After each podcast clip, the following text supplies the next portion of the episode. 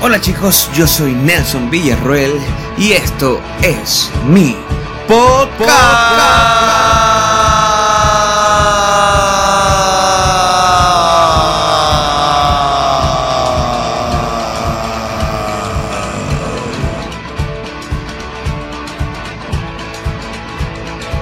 Sí, señores, esto es Somos los que estamos, mi podcast mío y de nadie más.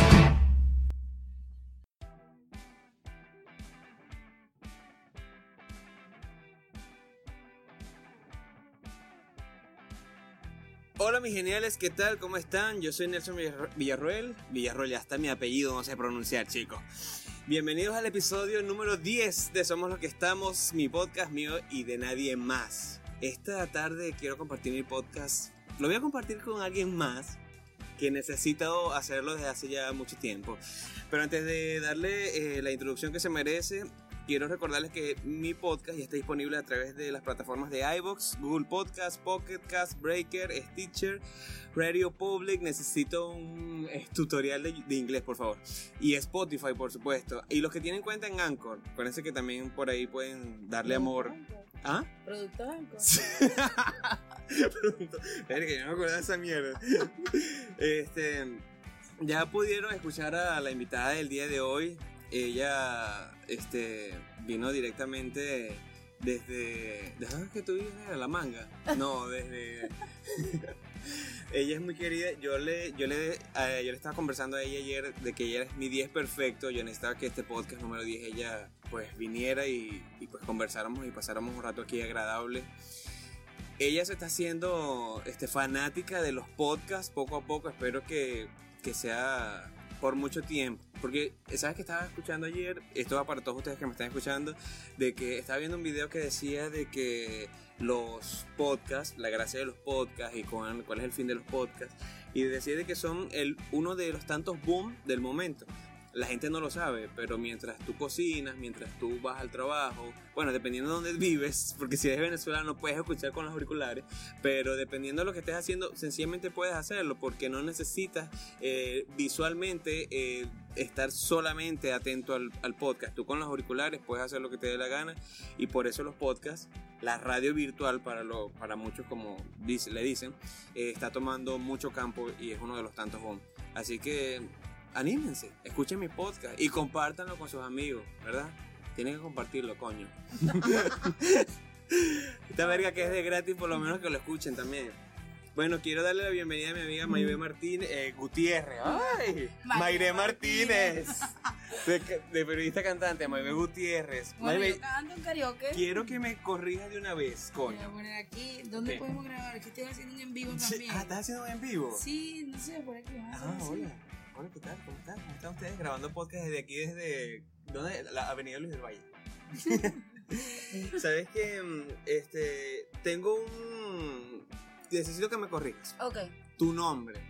Tú eres maybe, tú eres quizás, tú eres maybe, Yo Era maybe hasta que un padrino que habla inglés tuvo la genial idea de decirle a mi mamá, si le colocas el acento ya deja de ser tal vez o quizás, maybe y tu hija es venezolana, tu hija es latina, no le cagues la vida así, pues. Exacto.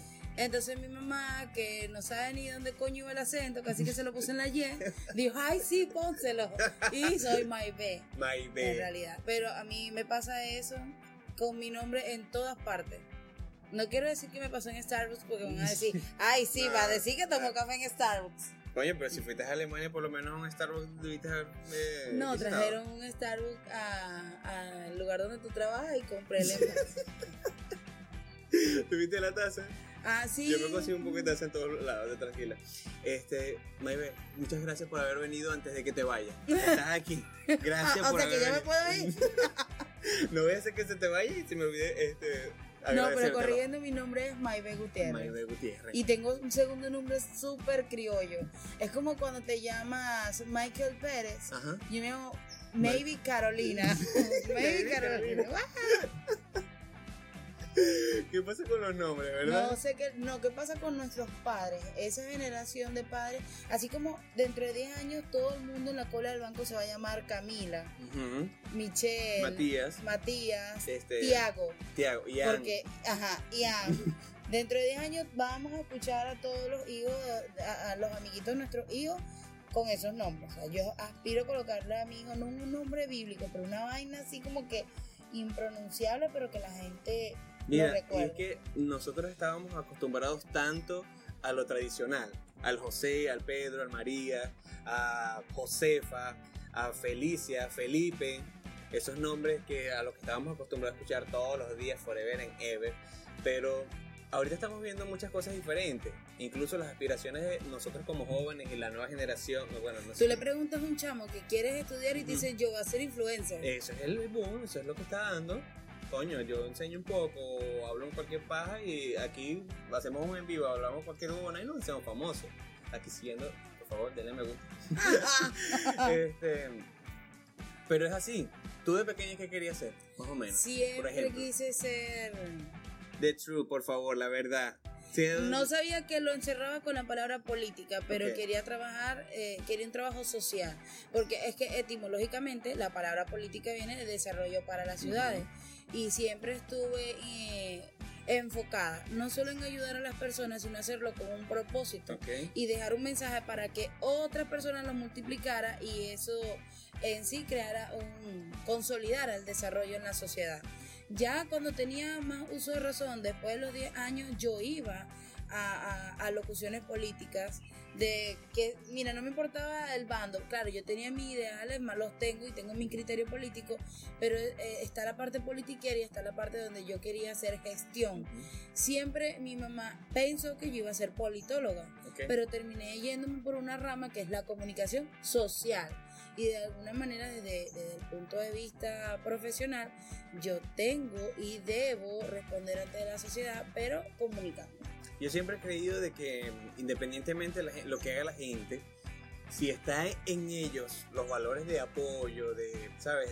De, acompañamiento, de que coño, yo me, me, inspira ganas de, o sea, tal, tal persona me inspira ganas de, de apoyarlo, de ayudarlo, esos valores, esos sentimientos siempre se van a ver reflejados en lo que sea que esa persona haga, en lo que sea que esa persona trabaje. La persona puede ser médico, hay muchas personas que quieren ser médicos porque quieren ayudar, pero olvidan de que no solamente siendo médico puedes ayudar, tú puedes hacer muchas cosas.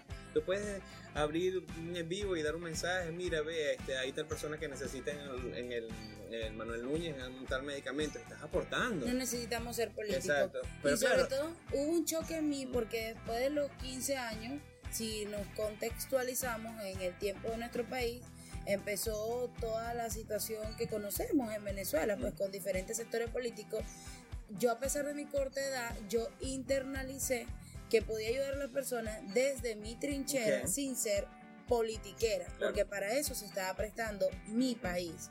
Entonces dije, ok, no voy a estudiar politología. De hecho, en ese momento hubo una fractura económica en mi hogar. Mis padres no tenían para enviarme a la universidad donde me, me iban a mandar a estudiar politología, donde había que pagar residencia, comida, todo eso.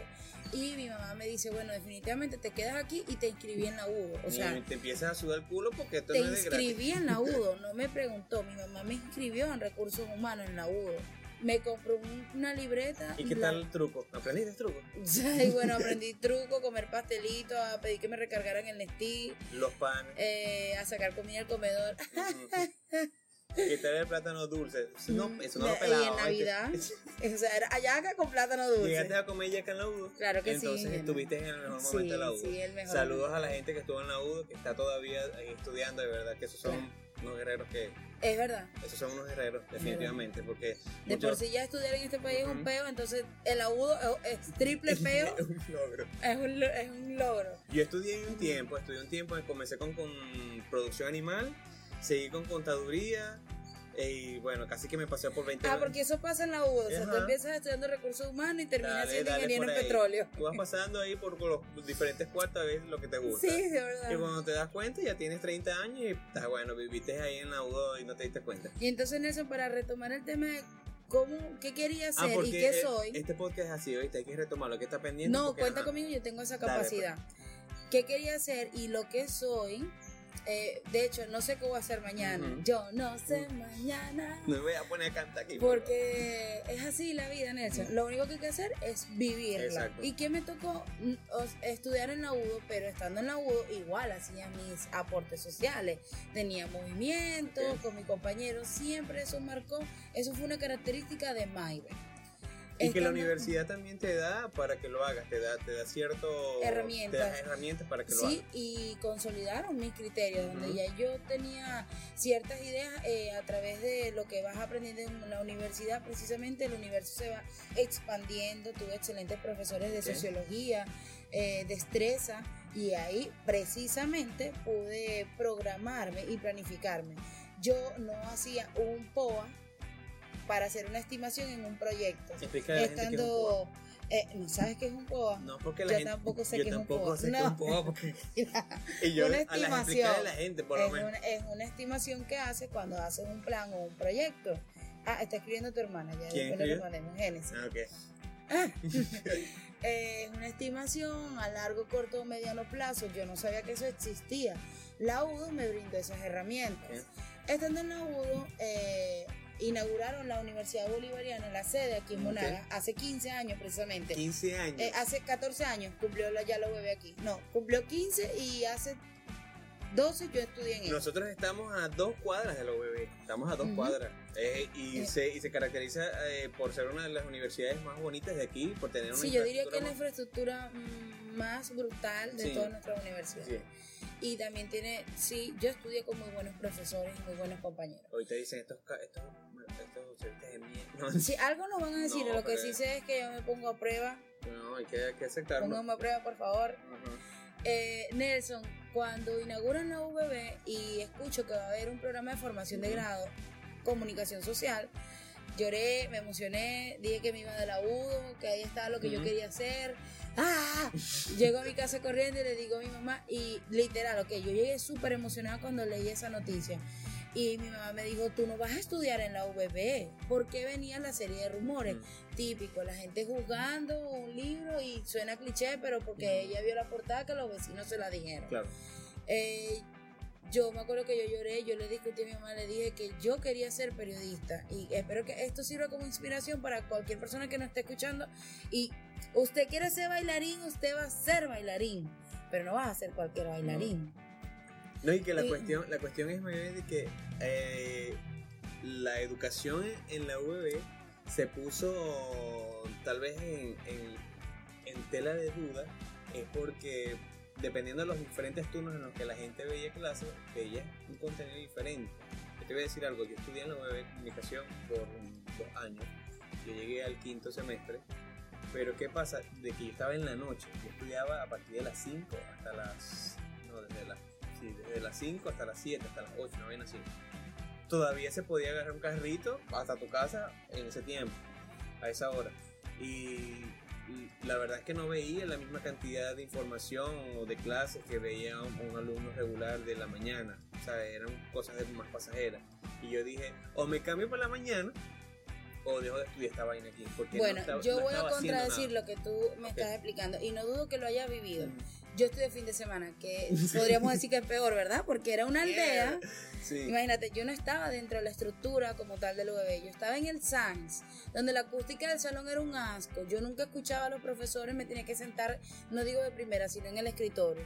Pero mis ganas de estudiar comunicación social pasaron por encima de todo. Es una ricura cuando uno tiene ganas de estudiar, ¿verdad? uno se siente de primero. Yo amanecía de viernes pasado y a mí me llevaban con espátula. Bueno, no, un volteo, porque a mí una espátula no me levanta. Y yo iba a clases, eso sí, yo siempre he rumbeado. De hecho, lo que. Todo, pero mis clases, para mí estudiar o aprender algo es. A mí eso me emociona demasiado. Ah, no, pero no te conté cómo me inscribí. Ok. Yo le pedí a mi mamá el título de bachiller, el del, eh, le dije, mamá, necesito el título del liceo para sacarle el fondo negro y llevarlo a los bebés. Ya, pero antes de que te inscribas, antes de que te inscribas, ¿cómo coño Maybeth dijo, a mí me gusta el periodismo? ¿Cómo de la política te saltaste al periodismo? ¿Cómo dijiste, cómo te decidiste a decirle a tu mamá, mira mami, a mí me gusta esto, yo quiero estudiar esto, déjame estudiar, déjame entrar a la UVB? Tenía una imperiosa necesidad, toda mi vida he tenido la necesidad de expresarme. Y si me iba a expresar con técnica, causa, bueno, la causa ya la tengo, siempre soy, tengo una causa por la cual me voy a expresar pero ¿qué quería hacer yo? ¿Qué quería tener yo? Las herramientas para expresarme de manera adecuada, saber cómo iba a llegar a la gente y cómo iba a lograr que una masa, bueno, ya no se le dice masa porque es un objeto, que un grupo grande de personas o una persona eh, captara mi mensaje, lo que yo quería decir. Y si ese mensaje no solo era mío, sino que era el problema o lo que estaba pasando en el entorno y yo se lo podía decir al otro lado, yo lo iba a hacer. Y las herramientas me las iba a dar comunicación social ahí decido eh, decirle a mi mamá que me voy a inscribir. Mi mamá me escondió el título. Yo lo he encontrado en la casa. La única mamá que no quiere que estudies Me dijo, tú no vas a estudiar en los bebés, tú no vas a estudiar en los bebés, tú no vas a estudiar en los bebés. No vas a estudiar en los bebés fue que desarmé la casa. Y el título estaba debajo del colchón de mano. ¿En serio? Lo saqué, le saqué fondo negro en José Color. 700 bolívares me costó. Me inscribí con mi ex, con Gabo. Gabo también quería estudiar comunicación social, pero decía que si yo no me inscribía, no se inscribía. Yo no sé, no sé si quería estudiar comunicación social o quería estudiar comunicación social conmigo.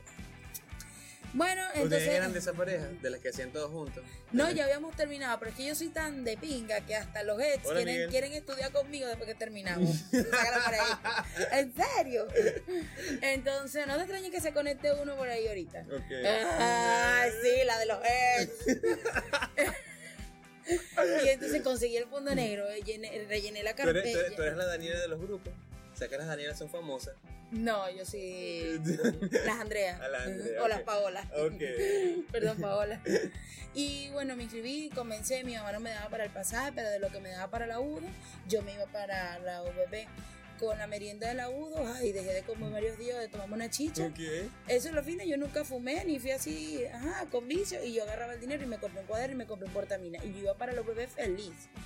Cuando empecé a avanzar, eh, sabes tú, y para quienes no lo conocen, nosotros en la UBB pasamos por un proceso que se llama, eh, o sea, para optar al título de técnico superior hacemos una tesina. Una tesina, exacto. Eh, esto viene previo a la licenciatura y ocurre, depende del horario, en el tercero o el cuarto semestre. A mí, por el horario de fin de semana, me tocó hacerlo. Mira, ya va, un espacio aquí repito, tú eres arrecho, ¿viste? Tú dices, ay, yo no vine maquillada hoy porque gracias a Dios, ¿viste? No vayas a grabar nada. Y ella está haciendo un en vivo, chica. Porque es que esta gente que está conectada y los que me siguen saben cómo soy yo. O sea, ellos me han visto a mí en mi peor momento. Mire, esto es lo que yo tengo de ceja en realidad. yo, no tengo ceja. Y esto es porque está medio pintado, ¿ok? Porque ¿En serio? el día que me... Ah, no tengo maquillaje porque Julie Skincare me hizo una limpieza y me prohibió maquillarme en la menor cantidad posible. Entonces yo estoy cuidando la cara porque el sábado tengo que dar la cara. Y esto es lo que da la cara por mí en realidad. Ay, porque los demás como que no. No, mentira, lo que van a escuchar el podcast, van, el podcast van a decir que hay la, que no se puede ver, sí me puedo ver. Y bueno, nos seguimos escuchando entonces. Seguimos. Ok, me inscribo, empiezo y ya cuando voy al cuarto semestre, que es el proceso de la tesina, lo que precisamente les estoy contando, empiezo como pasante o aprendiz en el diario La Verdad de Monagas. Ahí me recibe Joana Contreras, que era la jefa de información, y Estrella Velandia, que imagínate, la señora Estrella Velandia es una institución del periodismo no en Maturín, no en Monaga, en Venezuela. Yo no sabía, o sea, si llorar de la emoción. Yo, eh, yo tenía que entrar a las 8 y yo a las 7 y media estaba llegando a la verdad. Y me sentaba a ver lo que hacían los demás periodistas, o sea, no, no, lo que hacían los periodistas, porque yo ahí todavía no era periodista. Centimetraje, leía no solo mis notas, las notas de todo y esas ganas, más los tutores que, que tuve y la oportunidad del señor Giuseppe Morreale, que ya te voy a contar lo que en la verdad hicieron por mí. Gracias a mi talento, lo pero... Que la verdad de verdad hizo por ti. Ajá. Bueno, yo estaba haciendo comunidad. Cualquier periodista o estudiante de periodismo que Mire, ya va. Los que no, los que no entienden, la, verdad de Monagas. La verdad es un periódico que este, circuló por mucho tiempo. Eh, todavía circula Ahorita es digital. Ahorita solamente es digital. Para los que, bueno, no lo sabían, hay muchos periódicos aquí actualmente en Venezuela que ya no salen impresos, por, obviamente por la situación país. Es difícil conseguir este, el, papel, eh, la tinta tal vez es otro detalle de peo, un problema. Y pues como estamos también en la era 2.0 de la digitalización 3.0 ya. No, yo me quedé en el 2.0. No, amigos, tenemos que avanzar. Yo veo todo, a lo mejor en la 3.0 es el periódico que te, se te lee solo y tú lo vas escuchando. Y te dice, mira, no me estás parando bola, te voy a leer de nuevo. Pero es el No, estoy en casa, si ya no quieres leer, no lean mis hijos, mis hijos, lean para que no digan mis hijos, sino mis hijos. Ok, Nelson, en el diario La Verdad, después de ser pasante a hacer comunidad, o sea, comunidad es como que, bueno, Andy consigue qué problema hay en un barrio y lo escribe, tienes eh, para escribir dos párrafos. Y yo, pero esos eran los dos mejores párrafos de mi vida porque decían, redacción Maybe Gutiérrez, salía en un periódico impreso que tenía un tiraje de 7000 impresiones diarias y yo sentía que 7000 personas me estaban leyendo. Entonces mi responsabilidad, aunque yo no sé si ese número fue, o sea, el número del tiraje era real, pero no sé si con las devoluciones y todo lo demás 7000 me leían, yo sentía que 70000 me iban a leer.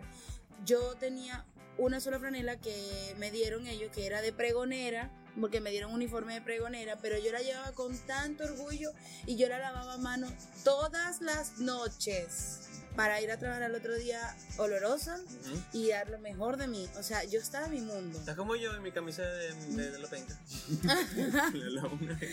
Ahí vine. yo dejé el agudo. Yo dejé el agudo, yo dije, no, esto no es lo mío, ya definitivamente no podía, no podía con eso, yo estaba haciendo algo fuera de mí. Y lo peor que puedes hacer es eh, estar donde no quieres estar, con gente que no quieres estar y haciendo algo que no quieres. O sea, porque chanfles, no, vamos a salir bien. Y lo primero es identificar eso. Yo considero que lo primero, el primer paso es identificar, mira, estoy haciendo algo que no me gusta, no me está agradando, no me da nota. Pero entonces si lo estás detectando, te estás dando cuenta, entonces mira, eh, enfócate bien y localiza qué es lo entonces que sí te hace bien, qué es lo que sí te hace bien y qué es lo que te gustaría hacer y trabaja por eso. Porque hay gente que dice, ay, a mí no me gusta esta mierda, no me gusta X, por decir un, un pequeño grupo de gente que diga, no le gusta, que no quiere estar en el país, no me, no me gusta lo que estoy haciendo, no me gusta mi trabajo, no me gusta lo que estoy comiendo, no me gusta lo que hago. Exacto, pero ¿qué estás haciendo por mejorar? ¿Crees que entonces la mejor solución es irte o sencillamente pudieses optar por otra opción? Pudieses hacer otras cosas. Tal vez, ¿sabes? X. Yo creo que la cuestión de la gente es que se, se acomoda. Se acomoda a estar haciendo lo que está haciendo y prefiere que otra persona venga y le solucione el peo. Es así, definitivamente. Entonces yo no esperé que alguien me solucionara el peo. Yo ya terminé mi ciclo en la UDO y estando entonces trabajando en el diario La Verdad, que por ahí conocí a Hola Alberto, que era uno de mis fotógrafos. Ay, fabuloso. Chamo, era una locura porque yo dejé de hacer comunidad y me ofrecieron una página que se llamaba Habla la calle. Para resumirte el cuento, o sea, cuando se terminó mis 180 horas como pasante, yo le digo, bueno, me voy, chao. me dice, no, la señora Estrella Velandia me dice que tenía la oportunidad de hablar con el señor Josep Memorial, el dueño de la verdad, que él tenía algo que contarme. Y a ti, te empezó a doler el brazo, ¿verdad? Ay, sí. Ajá. Estamos de regreso. ¿Ya? ¿Ya, ya la llamada, regresamos entonces regresamos. con cómo empecé en el periodismo. Y me permite el dueño del, el dueño del propio periódico el señor Giuseppe quedarme, me mandan a hacer carnet, me hacen un contrato y o sea, yo era parte de la plantilla, del staff periodístico, la verdad, y estando ahí, eh, empecé a hacer Habla la Calle, que era una página solo para mí, de opinión, y al principio decía, ¿qué ladilla? Tengo que hacer encuesta, encuesta, o sea, salir a, preguntarle a mil personas algo, pasé una nota. Y resulta que es lo mejor que me pudo pasar. Fue un entrenamiento de alto impacto, bajo recursos, así lo diría yo. Luego eh, se enferma el periodista que hacía salud y educación, Félix Telles, que ahorita creo que está en Ecuador, Chile. Está por ahí, emigró. Saludos a Félix. Y me dice la señora Estrella, tienes que salir hoy a cubrir salud y educación. Ay, Dios mío, me dolía otra vez el brazo izquierdo. Sí, sí, señora Estrella. Yo, claro que sí, no manches. Sí, sí, está bien, mi jefecita. No, manches, güey. Yo, yo voy, yo voy, yo voy. Y bueno, me fui a hacer salud de educación y claro, estaba asustada porque nunca había trabajado cubriendo una fuente, eh, buscar mínimo 10 noticias para tres páginas. Porque antes eran tres páginas por periodista o cuatro. Pero ¿cómo, era, ¿cómo estabas tú mientras todo eso pasaba? ¿Era como que no te dabas cuenta o como que te das cuenta y decías, coño, esto Sí, yo sabía el, el, peo en el que estaba metida. Y tú decías, ¿Qué o sea, yo tenía que salir a las 8 y media de la mañana y regresar antes de la 1 de la tarde con suficientes noticias interesantes, pautar con la directora del periódico o con la jefe de información, que son dos tipas durísimas y ellas me iban a, guiar pues la pauta para yo ir a escribir tres o cuatro páginas con ese contenido y al día siguiente, o sea, yo estaba que me timbraba las tres páginas en tres franelas diferentes. Era la emoción. Me acuerdo que la primera noticia que cubrí cuando salí a hacer salud y educación no fue de salud y educación, porque me llama el de ciudad y me dice, mira, vas a tener que cubrirme porque yo estoy en una protesta, pero Mike que era el alcalde en ese momento, está declarando porque están inaugurando el juego de semáforo del Parque de la Guaricha. Ok, pero tú fuiste la suplente un poco gente ahí. Eh, está bien, yo voy. O sea, como el diablo se viste a la moda, todos esos retos me tocaron a mí. Tin, tin, tin, tin, tin, tin, Fui y cubrí. Ve, a mí me pasó bastante así en los trabajos que he estado, que me ha tocado hacer cualquier cantidad de cosas X que están fuera de mi campo.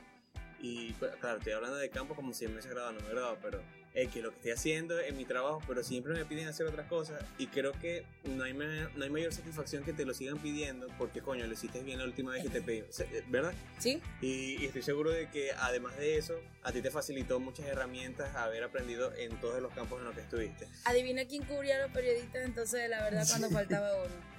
Yo hay que hacer política, yo hago política, hay que hacer ciudad, yo hago ciudad. Al principio para mí era como que qué rechera. Ojo, yo nunca me quejé del pago porque yo más bien sentí que yo tenía que pagarle a ellos. Chamo, o sea, yo estaba en el cuarto semestre de mi carrera y yo me estaba codeando con periodistas y una periodista tría recha me estaba guiando. ¿Qué quiere decir eso? Yo tenía todo, todas las herramientas para ser... Estabas como la canción de Gloria Trevi y, y Alejandra Guzmán. Ábranse. Ah, ah, no, es de la, de, Gloria de la Gloria No sé que no sé. Y yo nunca me quedé del pago ni de nada, porque la verdad siempre me trataron fino, siempre fueron muy pana conmigo. Y no porque esté por aquí, no lo voy a decir, porque a mí me han tratado bien en los medios. Usted puede picarle su quesillo a esa gente, píquese. Sí, se le picó su torta y su quesillo, y su gelatina. sin azúcar. La gelatina. Está Eh, bueno, no sé si me contaron fino. Lo único que, bueno, me dieron una franela pregonera, pero yo ya la quería. Yo tengo esa franela, ¿ok? la. Claro, yo tengo esa franela. Desteñía, marico, ya es blanca y era verde. Sí, y no se le ve el logo, pero la tengo, la guardo en mi carnet. Chamo, y bueno, ahí me quedé trabajando con ellos y pautaba igual que un periodista. Llegué al, al séptimo semestre estudiando y estando ahí. Después me fui al Diario del Sol. Entonces, si, si hablábamos de un resumen, quería explicarles cómo empecé. O sea, no importa que si eres pasante, te dicen, bueno, prepara el café, pero tienes que meterte en la oficina, hacer estos cálculos. Hazlo. Te están haciendo un favor. Te están haciendo un favor. Y bueno, siempre con la mejor actitud. Sí, yo siempre siento que es así. La gente a veces dice, eh, en cualquier trabajo en que está diciendo, no, pero es que me están, me están pidiendo muchas cosas, me están exigiendo mucho, pero ¿por qué te están exigiendo? ¿No crees que es la mejor oportunidad que, que, te están dando? Claro, yo, yo me acuerdo que, bueno, yo sé, esto se lo confesé a la señora Estrella Belandia. Más de una vez en el escritorio yo lloraba, calladita así, pero no de drama, ni de marimar, ni de, ay, la emo no, tú sino porque yo sentía que... Ve, para la gente que no conoce a Maybe, Maybe es la típica persona que anda feliz en la vida, dando amor y felicidad, paz y tranquilidad.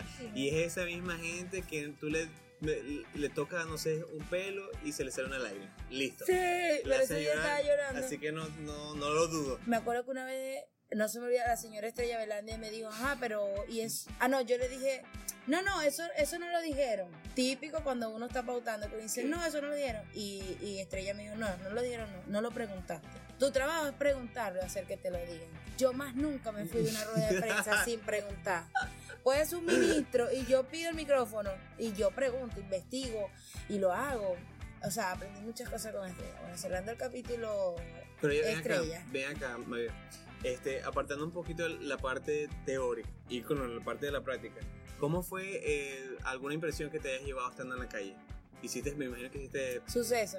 Ah, ok, cuando te lanzaste a la calle, que te llevaste ese primer coñazo. ¿Qué fue, qué fue, ¿Cuál fue la noticia? El primer coñazo fue que me caí de un camión, eh, pero hablas de coñazo no, literal, no, coñazo... Hablo del, coñazo eh. que tú, tú dijiste, este, esto es el periodismo en la calle, ¿qué, qué, ¿con qué te encontraste? No, en realidad a mí siempre no me estorbó, yo diría, me incomodó un poquito el tema de los plantones por la falta de respeto, porque hay plantones que se pueden evitar.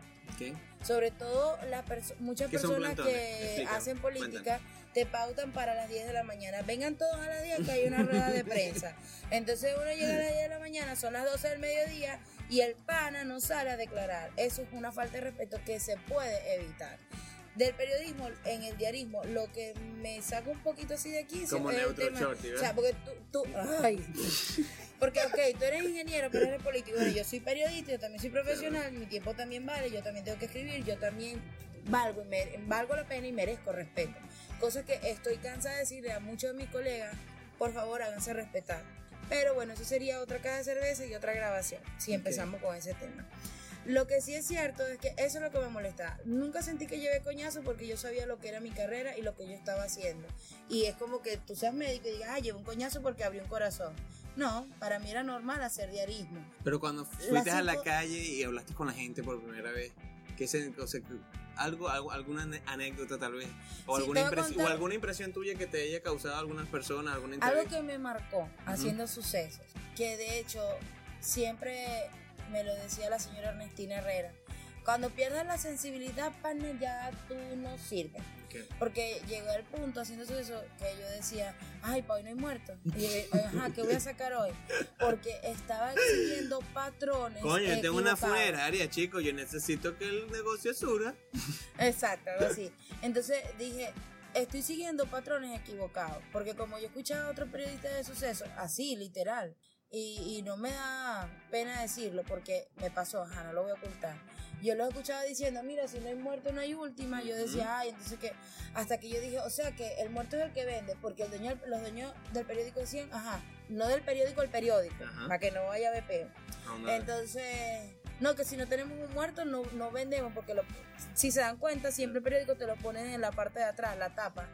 Y yo decía, no, no, no, hay que investigar, hay que hacer otra cosa, hay que meterse en un peo, no sé, hacer otro tipo de periodismo en cuanto a sucesos que también llame la atención y titular de manera diferente. No, yo creo que eh, ese, tal vez ese síntoma de amarillismo que este, se le, le pasa a muchos medios de comunicación es cuestión de que tal vez hay muchas personas hay muchos medios que buscan la oportunidad de vender, de, ofrecer un producto, de ofrecer lo que están haciendo y de que la gente lo consuma, de que pues buscan los medios que sean, pues tal vez el amarillismo no es lo, no es lo más correcto. y es, que yo no me identifico con el amarillismo. y hablando precisamente de eso, que es fuerte, Nelson, porque cuando tú llegas a la escena de un suceso, te voy a hablar en el caso particular de un accidente de tránsito.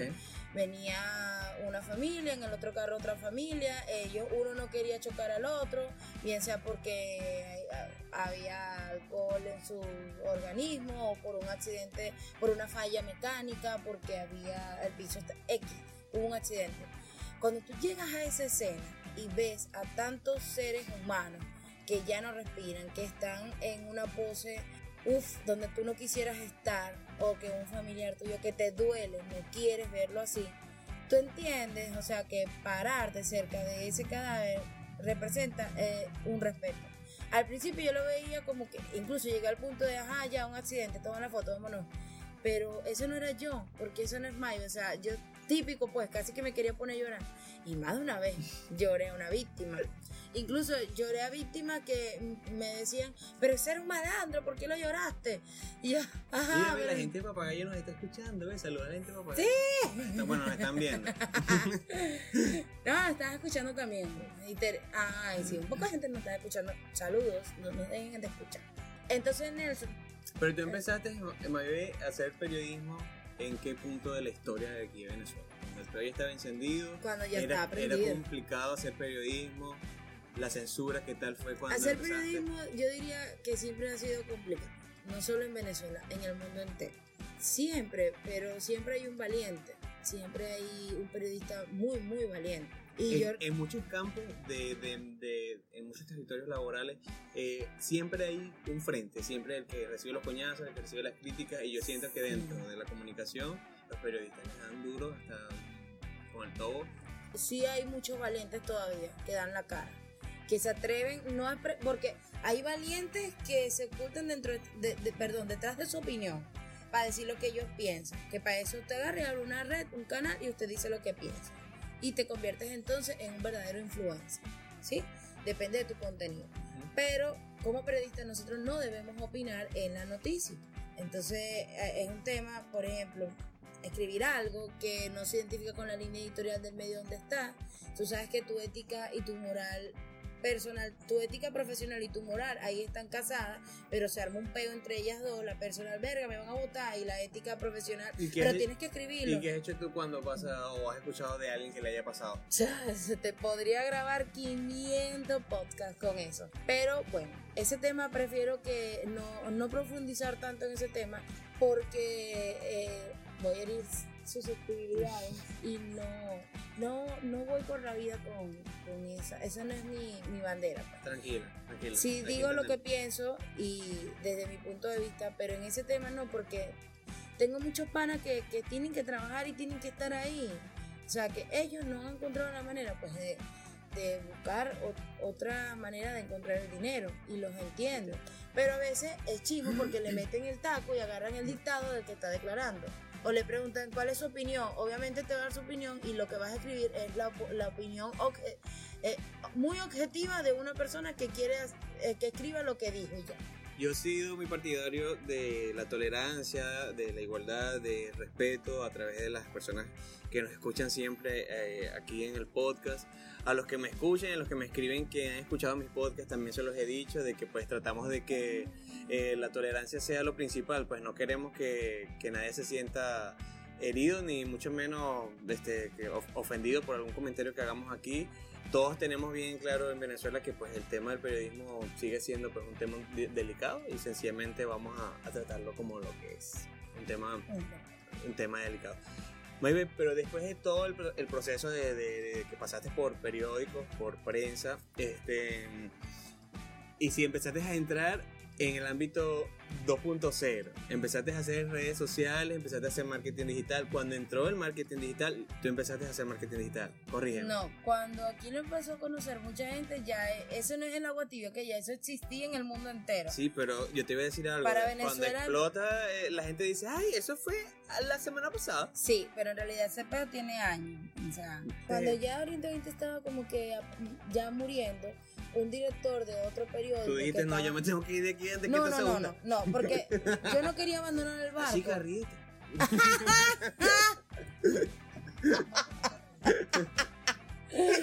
¿Qué le pasa? ¿Todavía en casa? No, Nelson, cuando ya, o sea, casi que de una plantilla de 30 personas, una nómina quedábamos dos, la que y yo. y así como que de pana. Y bueno, no. Y ya no había nada que limpiar porque tú no nada. Exacto. Nada. Entonces, no, eh, con el dueño genial, mi jefe, Jesús fino, todo fino. De hecho, todavía somos panas. Bueno, yo le bueno, y me llamaron de otro, de otro periódico para que instaurara el proyecto digital, la parte de marketing, redes, páginas. Y bueno, ya estando ahí conocí, no conocí, no, ya yo los conocía, al equipo de Fundación Nuestra Tierra. Saludos a la gente de Wakanda. Aquí está Carlos Laverde, Wakanda, Yanire. Eh, ah, Rubí te mando saludos. Hola, negro. Ay, saludos a Rubí. Tu fan. Mira, yo sé que es Rubí. Ok. Entonces, estando en ese proyecto, le hacía por honorarios profesionales trabajo a la persona que hoy en día eh, puedo decir que es mi jefa. Yo tengo trabajo y tengo empleo. La licenciada Leudis es presidenta de Fundación Nuestra Tierra, una fundación. Entonces, bueno, la señora Leudis me dijo, no, pero yo te invito, vente conmigo a trabajar. Eh, vamos a seguir en el periodismo. Yo a ella aquí en Maturín le, hacía, le hago su gira de medios, todo su dossier de prensa se lo trabajaba yo, hasta que hace cuatro años me quedé trabajando fija ya con la señora Leudy.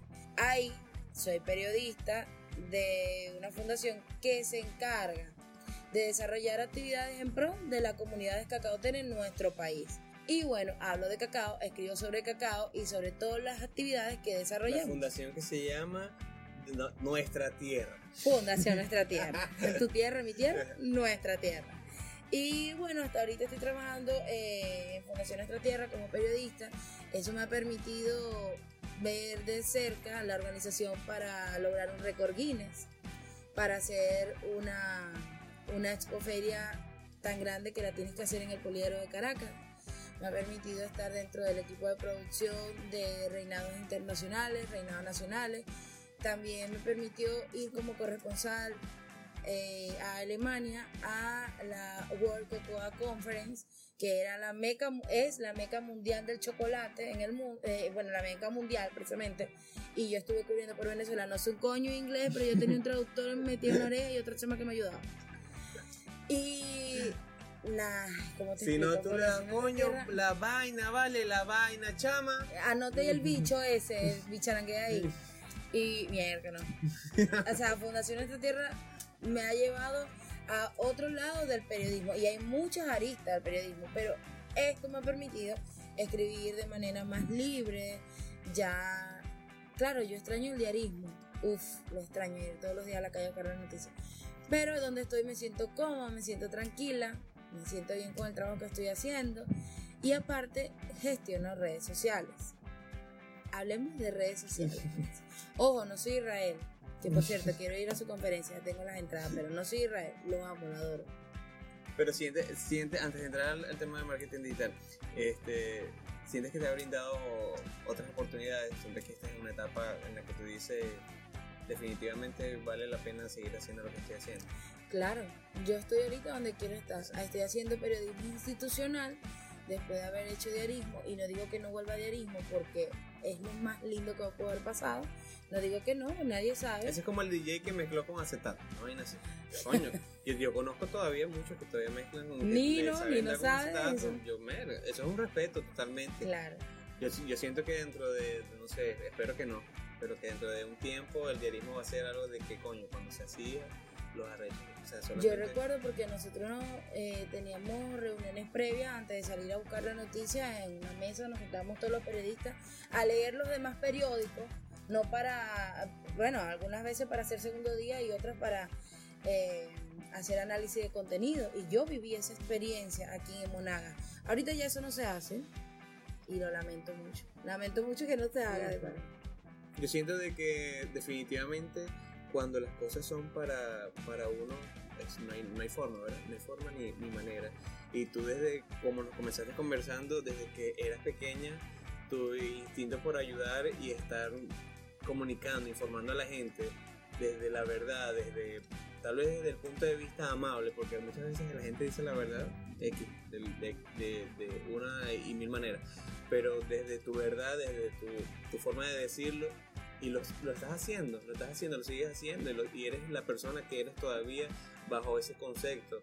Siento que eh, no es cuestión de esta es la forma en la que quiero trabajar, sino más bien un estilo de vida en el que quiero vivir por mucho tiempo y, y tú lo puesto en práctica y eso es lo que me gusta. Yo creo que la gente se va a llevar un mensaje bastante completo y bonito de ti. De- porque hablas del periodismo como creo que no haber escuchado a nadie hablando del periodismo desde, desde Se ese punto de vista y creo que este, la gente lo va a agradecer bastante. Tengo muchos amigos periodistas que escuchan mi podcast y les agradezco mucho a ellos porque gracias a, a sus comentarios y a sus correcciones he, he tratado de mejorar cada día y gracias a ti. Y antes de irnos, Maybe, quiero que des un mensaje a toda la gente que nos está escuchando desde tu punto de vista. La gente que... Mira, aquí nos escucha gente de Trinidad, gente de Chile, gente de Ecuador, gente de Perú, Machu Picchu. Machu Picchu. Aquí nos, nos escucha gente de todos lados, así que mándale un mensaje a esa gente que está afuera, a esa gente que está aquí adentro. Aquí en Venezuela, bueno, Seas venezolano o no. Mi mensaje Dale. simplemente es que sigas tu instinto. Mucha gente dice, sí, hazlo porque eso es lo que tú quieres, pero no lo han hecho. De verdad, yo siento que yo lo digo con toda base, yo lo hice, yo quería estudiar esto, yo quería hacer esto. Y bueno, aquí estoy.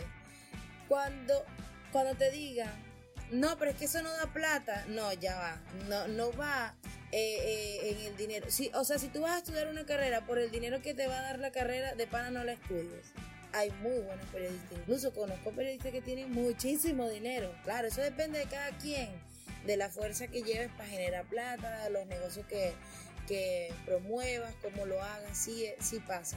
No lo hagas siempre, no lo hagas por dinero. El dinero obviamente nos hace feliz a todos. Yo no voy ni con ese cuento que el dinero no hace feliz a nadie.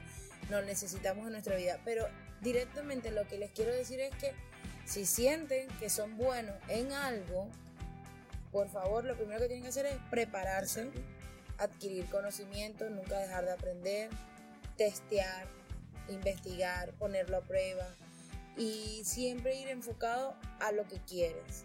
No te vayas para los lados y si te pasa, retómalo, porque lo vas a conseguir. A veces dice, verga, pero qué chimbo, es difícil, no estoy viendo resultados, todavía no soy reconocido. Si lo estás haciendo para que te reconozcan, también es chimbo. Porque entonces, mientras que estás buscando la aceptación de los demás y tú te estás aceptando o estás aceptando las condiciones no las estás aceptando y por eso no las puedes superar. Y no pasas al otro nivel. Para que desbloquees ese mundito, simplemente acéptate, reconoces tus debilidades y tus fortalezas y le echas bola. Lo que me preguntan a cada rato, mira, ¿tú cobras por el podcast? ¿Cuánto te pagan? Les voy a decir cuánto me cobró Net.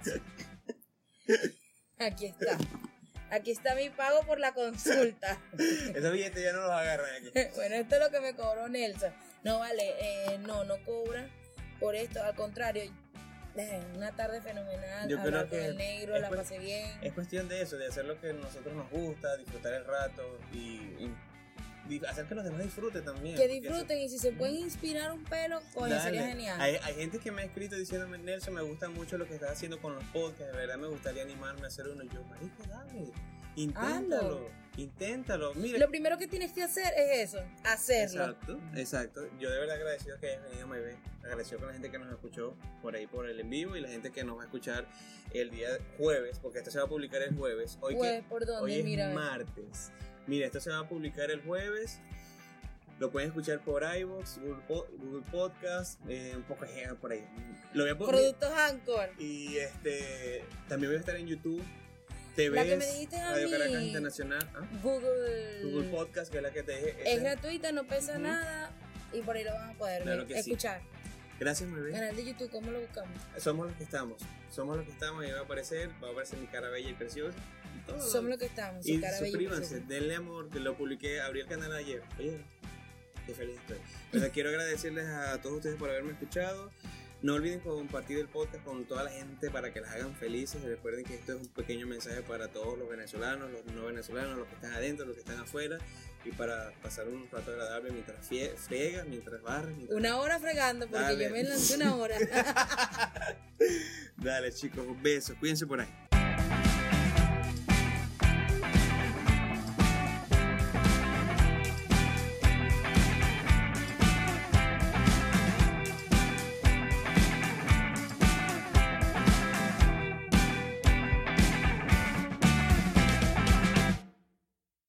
No olvides compartir con tus amigos este tu nuevo podcast favorito. Y recuerda que ya estamos disponibles en iVoox, Google Podcast, Anchor y Spotify. Porque esto es lo que hay, esto es lo que tú necesitas. Porque esto es Somos los que estamos.